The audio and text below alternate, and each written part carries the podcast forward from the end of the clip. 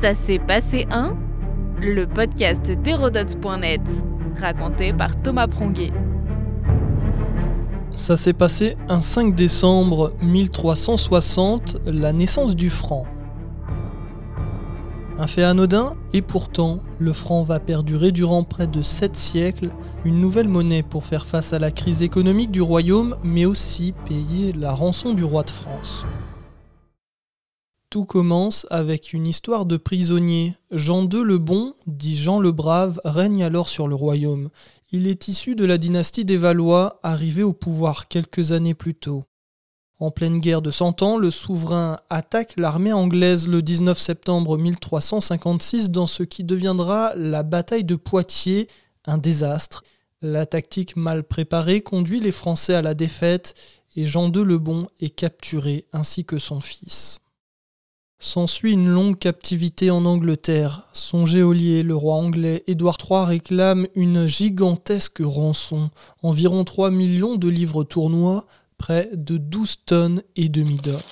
Le royaume est ruiné et pour obtenir une partie de la rançon, le Valois accepte une mésalliance avec le riche duc de Milan. Il lui vend sa fille Isabelle contre 600 000 livres, la dot du mariage pour payer la rançon. Édouard III accepte de libérer son prisonnier après un premier versement, mais le roi de France doit s'engager à verser le reste. Pour cela, il n'hésite pas à endetter le royaume à cette période, la monnaie est elle constamment dévaluée ou révaluée, pas moins de 85 fois au XIVe siècle. La population vit très mal ces changements et une crise économique s'installe, elle mènera à la jacquerie. Le 5 décembre 1360, à Compiègne, enfin libre et sur le chemin du retour, Jean le Brave prend trois ordonnances. Déjà, il crée deux nouvelles taxes pour payer ses dettes. Le fouage, un impôt sur le feu par foyer, le roi généralise aussi l'impôt sur le sel, la gabelle, le sel indispensable au Moyen Âge pour la conservation des viandes, une mesure particulièrement impopulaire. Enfin, le souverain crée le franc, une nouvelle monnaie de même valeur que la livre tournoi.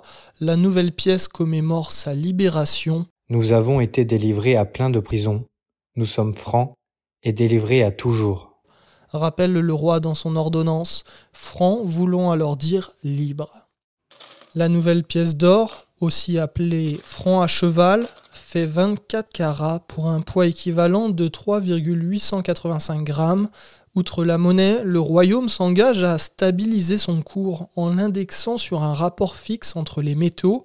De plus, les devises étrangères ou anciennes monnaies sont supprimées progressivement et refondues pour unifier la politique monétaire au royaume. Le franc va ainsi perdurer, il sera réévalué, dévalué tout au long de son histoire, jusqu'au 31 décembre 1998. L'euro devient ensuite la monnaie officielle du pays dès le 1er janvier 1999. Notre podcast historique vous plaît? N'hésitez pas à lui laisser une note et un commentaire ou à en parler autour de vous. Et puis pour en apprendre plus sur l'histoire, rendez-vous sur hérodote.net.